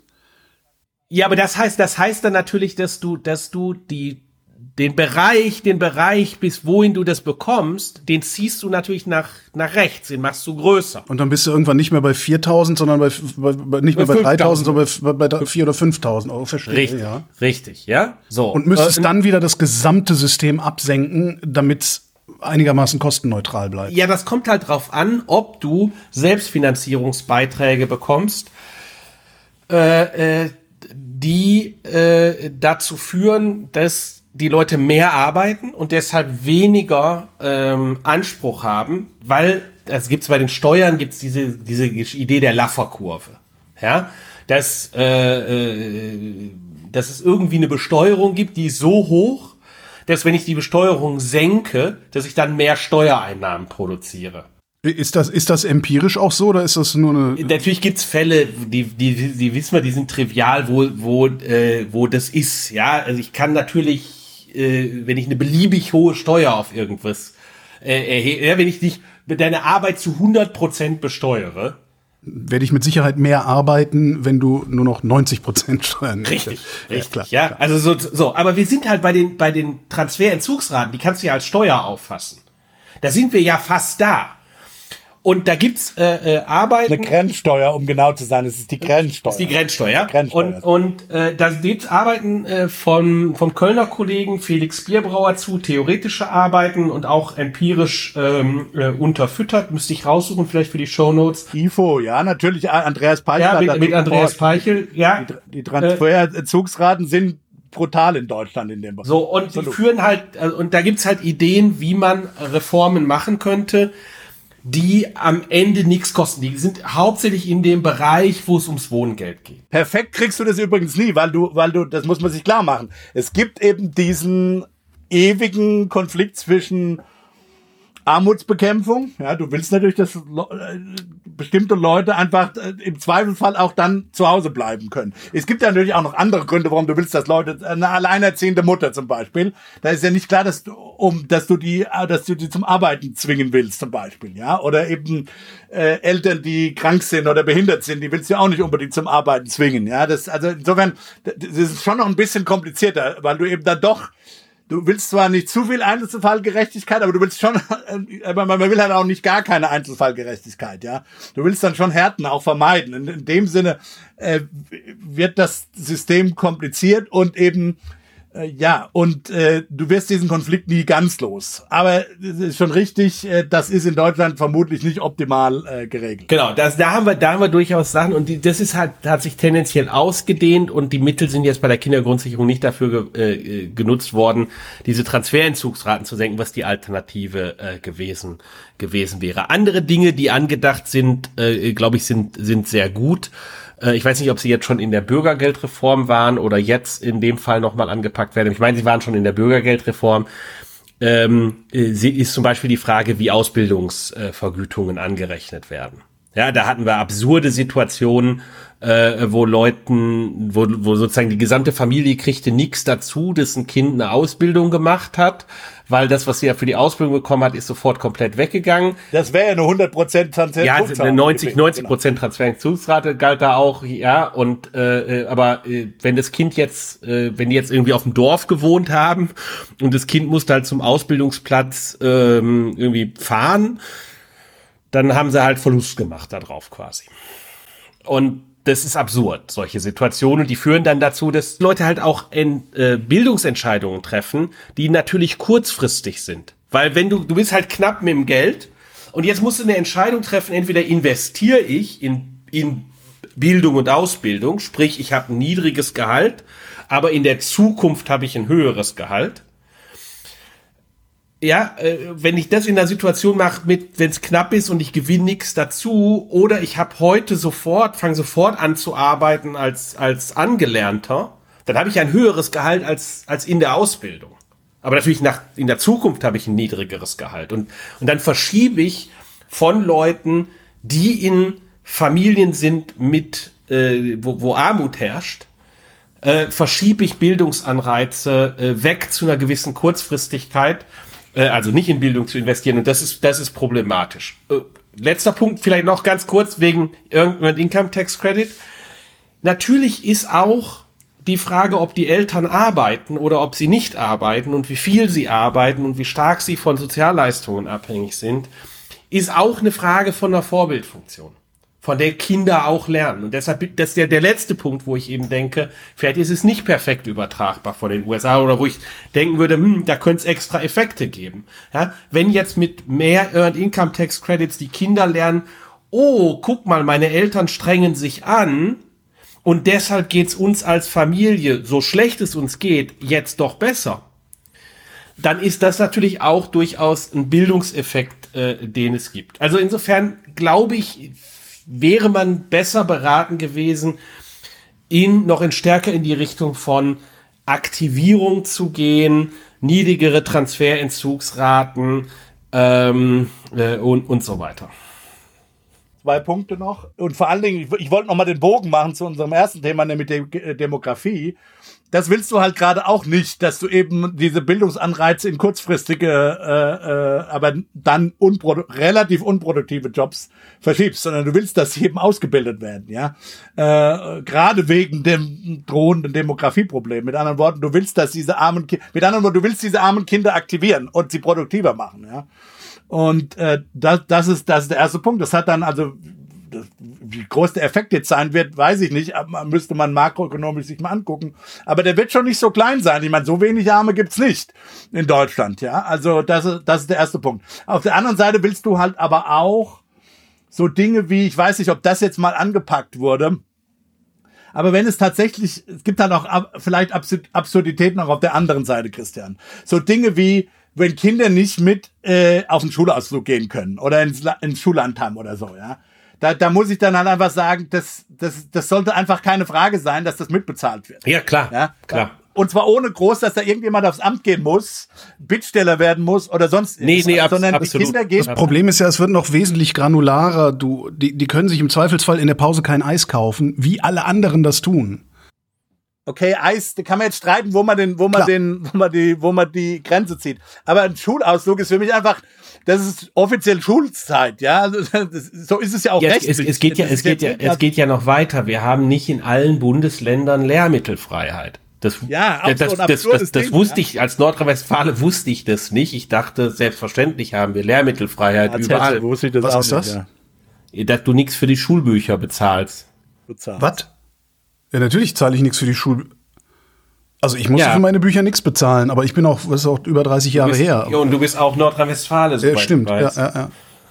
Ja, äh, aber das habe ich auch gelernt, das haben wir nicht in allen Bundesländern. Ich weiß nicht, in welchen Bundesländern wir das nicht haben und was das konkret genau in den einzelnen Bundesländern bedeutet. Aber ähm, so, und es geht ja noch weiter. Ich meine, ne, ich habe jetzt gerade irgendwie das, das Schulmaterial für meine Kinder gekauft. Für mich ist das natürlich überhaupt kein Thema, aber wenn ich mich frage, äh, boah, dieses ganze Zeug soll jeder bezahlen. Ähm, ja, wenn so ein Ranzen 200 Euro kostet und du kriegst da vom Amt vielleicht 9 Euro, das sind natürlich die Zahlen durch die Presse. Ich, das sind natürlich anekdotische Geschichten, ich kann die nicht nachprüfen, aber so liest man es jedenfalls. Nee, aber auch, aber auch, weißt du, auch so diese, diese die ganz normalen Sachen wie irgendwie Hefte und so. Ja, ein Ranzen ist ja normal. Du brauchst halt ab und zu mal einen Ranzen, ja. Also jedenfalls am Anfang und immer mal wieder einen, wenn die Kinder größer werden. Das ist doch völlig normal. Also das sind alles so Diskussionen, finde ich. Da darf irgendwie nicht mehr drüber diskutiert werden. Ja, das also, meine ich damit. Also, egal wie man da steht, ob man jetzt FDP oder Grün ist, das sind so Sachen, äh, wo einfach nicht mehr diskutiert werden ja, darf. Genau. Finde ich. Und stattdessen diskutieren wir. Und das ist doch. Und da bin ich wieder bei meinem moralischen Urteil. Äh, äh ja. Gut, da bin ich jetzt auch morale, genau. Also da äh, dann enden, sag, enden wir das mal auf ja. mit einer Heavy komm, mit einer Heavy mit einer uns einig. Moral Endlich habe ich Rudi auf meine Seite gezogen. Yes! das war, war, gar nicht so schwer. Ähm, jetzt ist die Sendung zu Ende und eins ist nicht passiert. Christian hat nicht aus dem universitären Finanzierungsnähkästchen geplaudert. Das habe ich aber auf die Themenliste für die nächste Sendung geschrieben, die es alleine deswegen garantiert geben würde. Rudi Bachmann, Christian Bayer, vielen Dank. Tschüss. Tschüss. Und euch Publikum vielen Dank für die Aufmerksamkeit. Tschüss.